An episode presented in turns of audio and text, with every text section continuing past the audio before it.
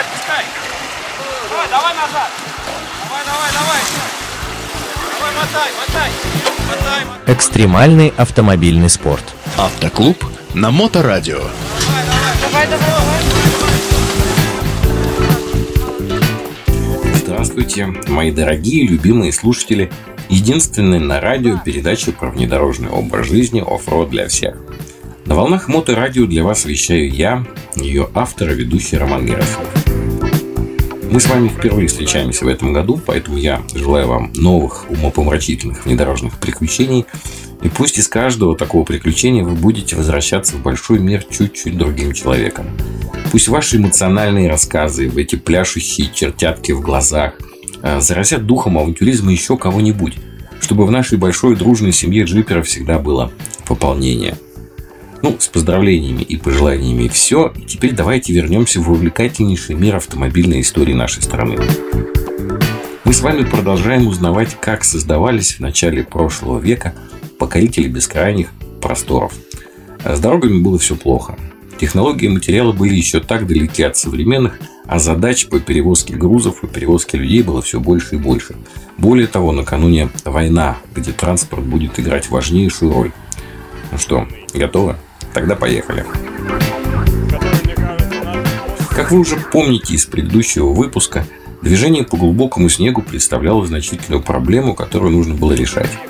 При этом сама конструкция Кегроса все еще оказалась конструктором максимально удачной, и они работали над ее доработками.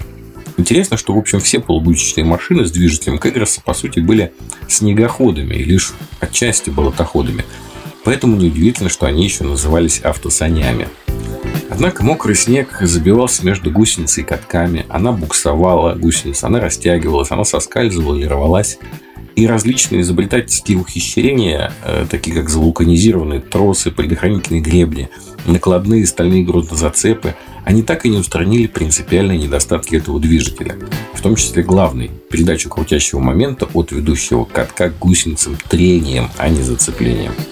Подкупала, конечно, кажущаяся простота переоборудования любого автомобиля в полугусеничный и довольно удовлетворительные результаты зимой по определенным, но не всем видам снежного покрова. Начались творческие поиски различные конструкции гусеничных лент и движителей, разработанные Кегрессом, Ветчинкиным, Кузиным, Шишкиным, Гусевым, Сонкиным и другими изобретателями, испытывались на машинах э, Ford T, ГАЗ-F, ГАЗ-4, ГАЗ-М1, ЗИС-5 и даже ЯГ-4. В большинстве случаев они успешно работали по плотному укатанному снегу, по льду, по снежному насту. Но дело-то в том, что в принципе там может эксплуатироваться и обычный колесный автомобиль. А вот летом по тундре на таких снегоходах можно было двигаться лишь в сухую погоду. При этом проводились эксперименты и с катками, оборудованными пневматическими шинами, и с различными системами опорных и поддерживающих катков – Удельное давление на грунт, создаваемое гусеницами, колебалось от 0,08 до 0,2 кг на сантиметр квадратный. И в зависимости от массы машины опорной поверхности могло быть разным. В принципе, это хорошие показатели.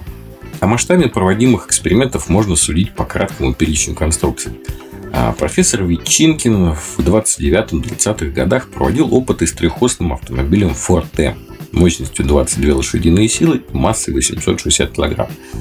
Он оснащал его комбинированной резинометаллической гусеницей на задних четырех колесах, снабженных пневматическими шинами.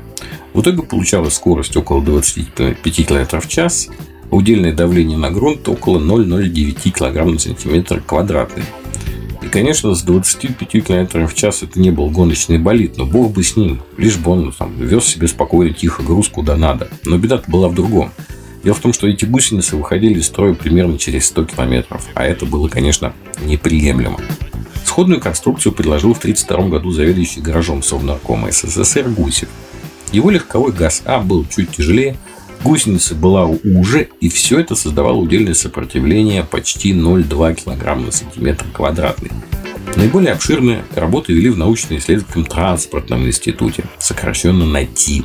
В 1931-1937 годах инженеры Кузин и Шишкин. Ими последовательно были построены несколько машин с усовершенствованным движителем Кегроса. Более ранняя разновидность 1931 года называлась АТ-2. Она имела восьмиместный пассажирский кузов, качающийся в поперечной плоскости переднюю ось с, внимание, двускатными колесами. Еще раз, передняя ось с двускатными колесами. Да-да. Для этой машины использовали переделанное шасси Ford AA с двухрядным радиатором и усиленной рамой. Кузов изготавливал завод Ремкуз. Резиновая гусеница охватывала два двускатных ведущих катка, которые сообщали ей вращение только благодаря сцеплению между резиновыми поверхностями. Катки, в свою очередь, приводились во вращение цепями от полосей стандартного заднего ведущего моста. При двигателе мощностью в 40 лошадиных сил на Т2 развивал на укатанной снежной дороге, хотя нет, слово развивал не очень подходит. Скорее, он проползал до скорости 25 км в час мог преодолевать подъемы в 26 градусов и расходовал около 60 литров бензина на 100 километров. И это при снаряженной массе 2 тонны 800 килограмм и давлении на грунт 0,1 килограмм на сантиметр квадратный. В дальнейшем, после модернизации, несколько автомобилей, получившие в 1933 году индекс на Т3, испытывались в пустыми Каракуме, на Таймыре, на Чукотке. И от года к году они, конечно, совершенствовались. Ну и в конечном итоге 1936 году появились образцы снегохода на ТВ-3. И на сегодня у меня все, а в следующей неделе мы с вами продолжим изучать историю внедорожного автопрома СССР.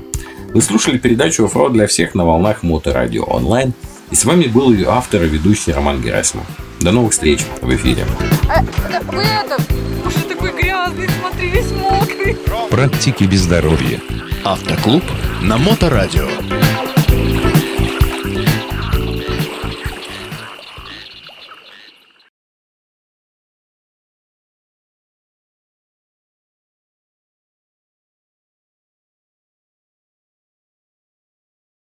Созданного, как его предшественники, на базе ГАЗ-АА. Конструкция найти была принята к серийному производству на, в Горьком как модель ГАЗ-60. Основное техническое решение этот э, автомобиль унаследовал от НАТИ-2. У резиновой гусеницы шириной почти 40 см были наружные металлические грунтозацепы и внутренний гребень, проходящий между сдвоенными катками. Собственно, этот гребень должен был предохранять гусеницу от соскальзывания – но по факту, если туда попадали какие-то ветки, сучья или льдины, э, они, конечно, запросто снимали гусеницу с колес. Грузоподъемность ГАЗ-60 составляла тонну 200 килограмм, а двигатель ГАЗ-М выдавал около 50 кобыльих мощей. Число передач ограничивалось четырьмя. Масса в снаряженном состоянии у машины была 3 с лишним тонны, максимальная скорость 35 км в час. При расходе топлива 57 литров на 100 километров. Ну, в общем, утрите слезы мои экономные слушатели. Но надо все-таки помнить, что, во-первых, это А, грузовик, и Б, это 40-е годы прошлого века. И все-таки недостатки избранного движителя вынудили завод в 1942 году свернуть выпуск этого бензоглота. Аналогичные идеи были воплощены в разработанных несколько позже коллективом НАТИ легковых полугусеничных машинах ВМ, выполненных на базе легковых автомобилей ГАЗ-М1. В отличие от ГАЗ-60, их трансмиссия была наконец-таки, наконец-таки дополнена двухступенчатым демультипликатором, который позволял на 41% расширить диапазон тяговых усилий. Заметьте, что столь очевидное для современных джиперов дополнительное понижение в трансмиссии тогда почему-то не сильно волновало конструкторов, оно не было повсеместным. Легковой гусеничный автомобиль ГАЗ-ВМ, несмотря на умеренные габариты, получился довольно тяжелым и при грузоподъемности всего в 500 кг расходовал около 41 литра низкооктанового бензина на 100 километров. И надо же понимать, что мы сейчас говорим не про 100 километров лютого бездорожья на первой передаче, а про вполне себе обычные, там, чуть заснеженные 100 километров. Помимо разработки полугусеничной модификации ГАЗ АА, в 1938 году НАТИ проектировал и испытывал полугусеничный вариант ЗИС-5. Занималась им группа специалистов под руководством Григория Абрановича Сонкина. Он применил опыт, накопленный при исследованиях на Т-3 к более тяжелой машине. И созданные им образцы явились прототипами модели ЗИС-22, принятой, кстати, впоследствии к производству. Григорий Абрамович верил в перспективность идеи Адольфа Кегерса и полагал, что движитель с резинотканевой гусеницей и балансированной подвеской каждой гусеничной тележки требует лишь доводки, а не пересмотра всего принципа работы. Однако один, так сказать, удачный и неудачный случай заставил его пересмотреть свое кредо.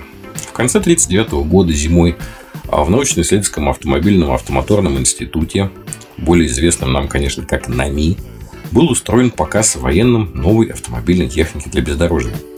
И вот, двигаясь по глубокому снегу, многие машины или застревали, или по различным причинам выходили из строя.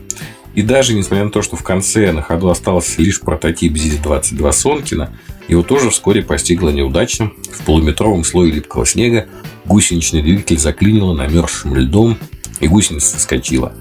Болезнь избранной конструкции, конечно, вышла наружу в самый неподходящий момент. На показе присутствовал начальник главного тракторного управления Красной Армии генерал Павлов, и он, конечно же, дал нелестную оценку машине. После этого работавший ранее в группе Сонкина конструктор Александр Федорович Андронов, впоследствии ставшим главный конструктор МАЗЛК, предложил разрезать гусеницу вдоль, чтобы поперечные металлические грунтозацепы оказались в роли цевок, а для передачи гусеницы крутящего момента не трением, а зацеплением между двумя половинами каждого ведущего катка надо жестко установить звездочку цевной передачи. И вот такое решение в корне изменило пробуксовку катка относительно гусеницы и исключило, наконец, ее соскальзывание. И уже вот эта измененная конструкция была внедрена на усовершенствованной модели ZIS-22M, а затем на ZIS-42. Эти машины уже могли перевозить впечатляющие по тем временам две с лишним тонны. Они оснащались 73-сильным двигателем ZIS-5. Но демультипликатор в трансмиссии, к сожалению, отсутствовал. И расход топлива был фантастический даже по тем меркам, от 60 до 100 литров на 100 километров. Прошу вас обратить внимание, что ни ГАЗ-60, ни ЗИС-22 не были специальными конструкциями. Это были лишь модификации серийных грузовиков со всеми вытекающими отсюда плюсами и минусами. Однако соблазн создания гусеничного хода, полностью взаимозаменяемого с ведущими колесами серийного грузовика, еще долго не покидал умы изобретателей.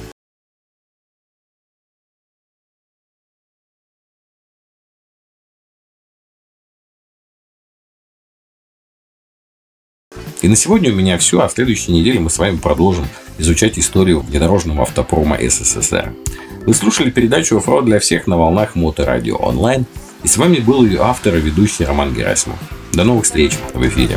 А, да вы это, уже такой грязный, смотри, весь мокрый. Практики без здоровья. Автоклуб на Моторадио.